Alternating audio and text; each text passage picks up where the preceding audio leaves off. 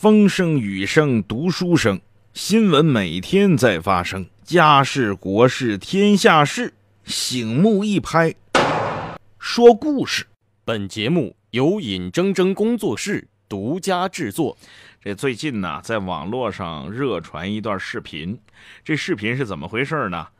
南阳，河南南阳啊，两名交警为了抢开罚单发生争执。就是有辆车呀违章了，违章了呢，两个交警都发现这车违章了，都想上去给这车开罚单。但是你一次违章，你不能开两张罚单吗？这谁开谁不开？这俩交警就争执起来，争执当中出现了什么完成执法任务啊？说如果开不来罚单，回去就挨骂等等这样的话。哎，这坊间就传了说哦，感情你们交警开罚单是有任务的。这个坊间呢一直流传着这样的传言，说这个警交警啊在路上这个开罚单呢，实际上是有任务的，你得完成多少任务，要不然你得罚你等等等等。那这个背后为什么能流传呢？就。跟这个之前有一个谣言的逻辑很像，呃，像什么呢？说交警开罚单这钱呢，有不少都是进了他们腰包了，都提成了。实际上可不可能呢？你想想都知道，这完全不可能，因为这个罚款是上缴国库的。他们交警一分钱都揣不到兜里，可是这种谣言是长期在社会上流传。随着这个谣言流传之后的一个演绎版本，就是交警是有任务的，那完不成任务你就要罚，你完成任务超额完成任务给你返点提成。你看这是不是一样的吗？结果这两个交警这么一吵，吵了之后呢，言语当中又有这种意思，那这个老百姓就说原来这传闻是真的，你们交警真有这个罚款任务，那究竟？有没有呢？随后几天，河南南营交南阳交警部门呢多次回应舆论称，各交通管理勤务单位没有罚款指标，没有任务，警队也从来没有摊派过罚款任务。这是怎么回事呢？是你的执法竞赛式考评，哎。他们这个俩交警啊，表述有误。那交通违法综合整治中呢，是可以跨区域查处的。涉事两名警员呢，行为失当，言语粗粗俗啊，表述有误，影响了警察形象，已经停职检查了。就在当地官方的回应引发新一轮热议的时候，有媒体调查发现，一份南阳交警支队勤务考评办法显示，执法量考评以违法交款数、人均查处数为重要指标，依照单笔处罚额五十元以上为准的计数。有专家在接受媒体采访的时候表示呢，面对违章车辆的处罚，绩效考核任务和罚款任务只是叫法不同，内容实际上是一致的。这专家说的没错啊。其实专家这个言论呢，在当地官方回应之初，网民就已经想到了，你肯定是有任务，要不然你为了一个违章，你至于吗？谁贴条不是贴条啊？而南阳官方的几次回应之所以引来公众的围观，就是因为这这里边充满了一种一种怎么说呢？咱们网络流行语叫喜感，这种喜感有点像啥？你别瞄了，你越瞄越黑。你你竞赛考评跟你下发指标有区别吗？有区别吗？你你考评倒数第一，你肯定绩效有影响啊。那跟你摊派指标有什么区别？换种叫法，换汤不换药啊。严格来说呀，南阳发生的这事儿并不复杂，脉络相当清晰。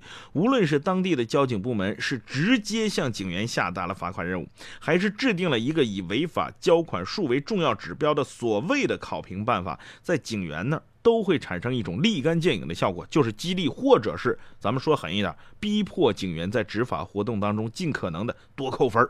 多罚款，为了各自多扣分、多罚款呢，警员内部甚至都不惜互掐互撕啊。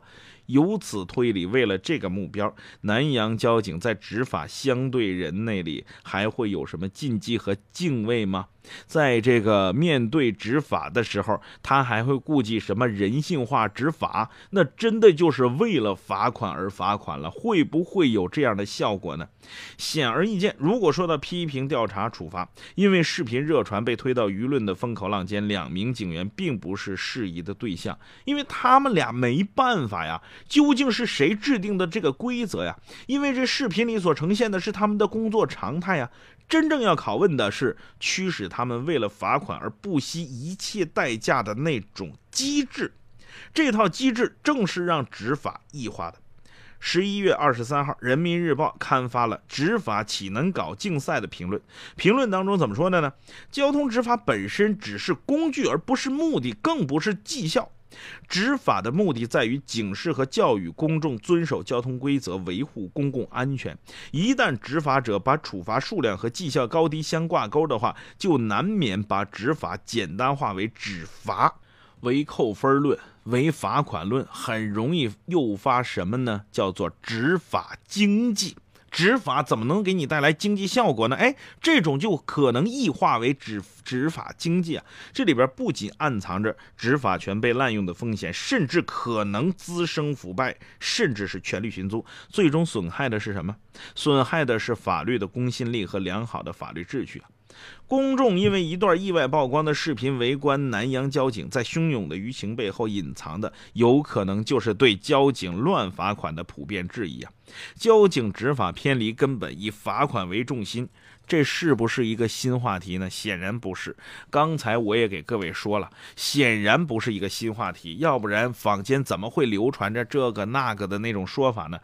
当然，这也不是南阳一时一地的这个现象。今年六月份，有媒体报道，在上海宝山普陀两区交界地，一辆被废弃很久的面包车，这交警贴了十四张罚单呐，市民就感慨了。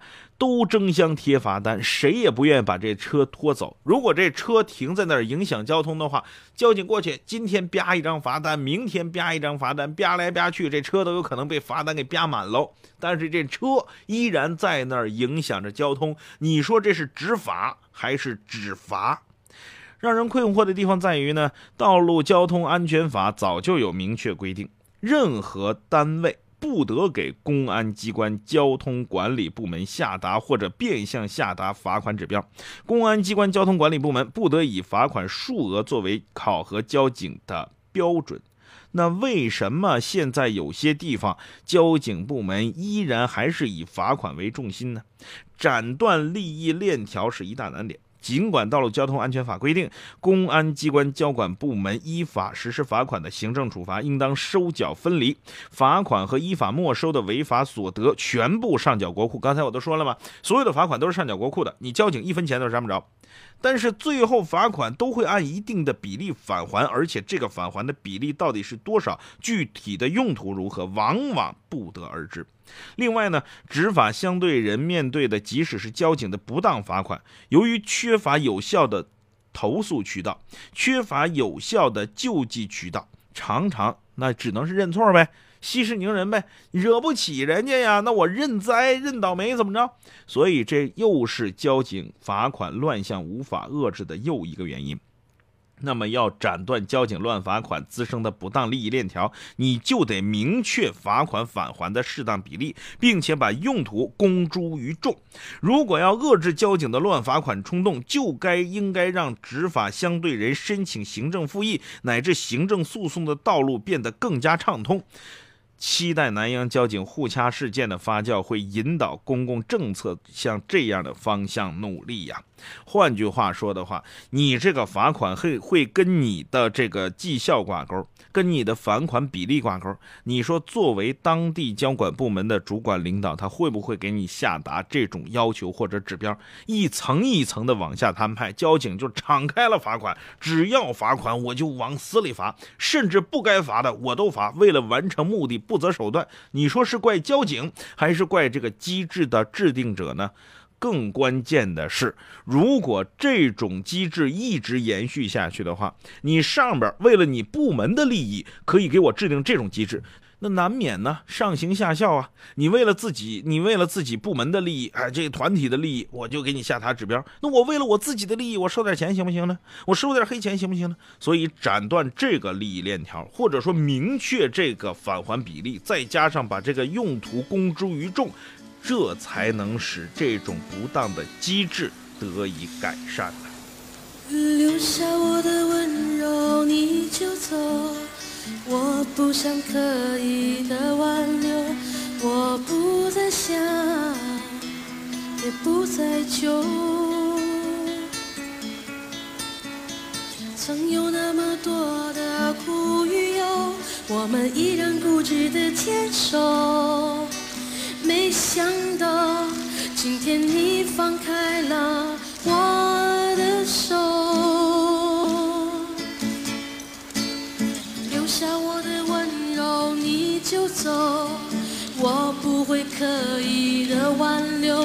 我不再想，也不再求。曾有那么多的苦与忧，我们依然固执的坚守。没想到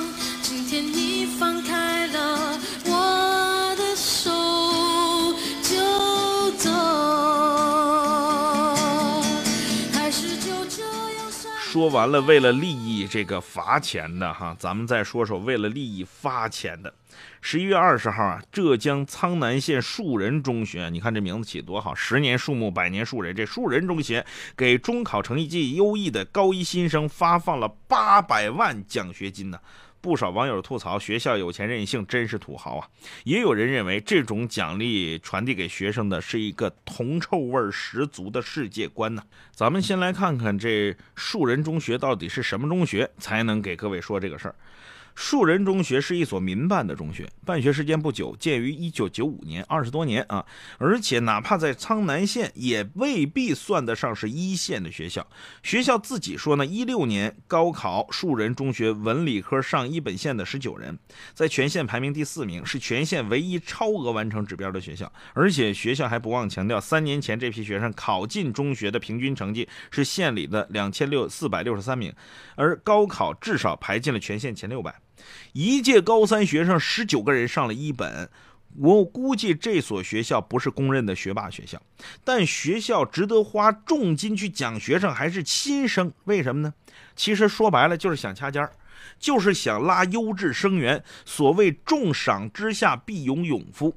这次树人中学就是按照中考总分的全县排名发一次性的奖学金，全县前一千三百名的考生奖一呃奖十万，前一千八百名的奖五万，前三千三百名的奖两万。结果二百三十九位同学荣获这项奖学金，一共拿了七百八十七万。大家都知道，现在这个基础教育出现了一种两极分化。产生了一中现象，一个县里边的教学资源和优秀生源，往往就像一两所重点中学去聚集，进入所谓的一中，就等于拿到了半张优秀大学的入场券，考不进这一中，就意味着所谓的前途暗淡。河北衡水中学只不过是一中现象极端演进，就它垄断了掐尖儿，所有的好学生都给你看看，不光是县级城市啊，一般的二三线城市、三四线城市都会有这种现象。甚至大城市都会有名校掐尖儿拉考生的现象，其实这背后往往是一所老资历的公办学校或者是民办学校，他想尽各种办法掐尖儿掐生源。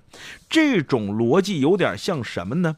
各位想想，几年前刚刚有滴滴的时候，刚刚有优步的时候，这滴滴优步对着烧钱，你只要用我的东西，我就给你补贴，甚至打车不用钱，跟这个商业逻辑是不是很像呢？当然，如果你说商业逻辑，难免说得通的话，或者说在商业领域你用这种手法竞争，这是资本家要盈利的话，那么在教育领域，你面对的是孩子，你用这种补贴用户的逻辑去补贴孩子，这背后是什么呢？学校是要盈利吗？学校是要赚钱吗？没错。搞民办中学，它有很大的成分，也是想赚钱。想赚钱怎么办呢？我就得拿成绩说话，呃，我就得拿我的师资力量说话。比如说，我要是今年的高考，我都考上了重点。大学，那我这所学校就出名了，那很多生源就会到我这儿来，尤其是优秀生源就得到我这儿来。那既然我去年只有十九名上一本的，也没什么拿出来吹嘘的，那我拿什么呢？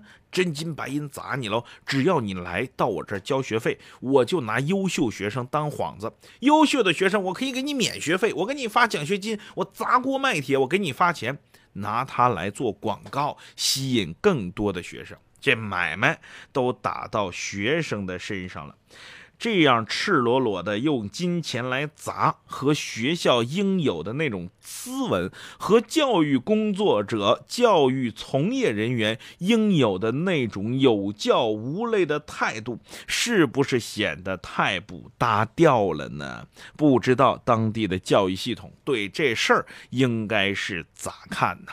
另外还有一点，我必须得说清楚，就是别人在这所名校能考上清华、北大，甚至哈佛、耶鲁，但是你的孩子就未必真的能考上清华、北大。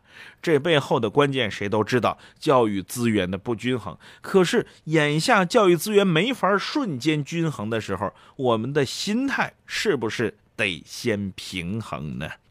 好了，各位，咱们今天的学说天下就是这些内容。明天的事儿，咱们明天再说。祝您晚安。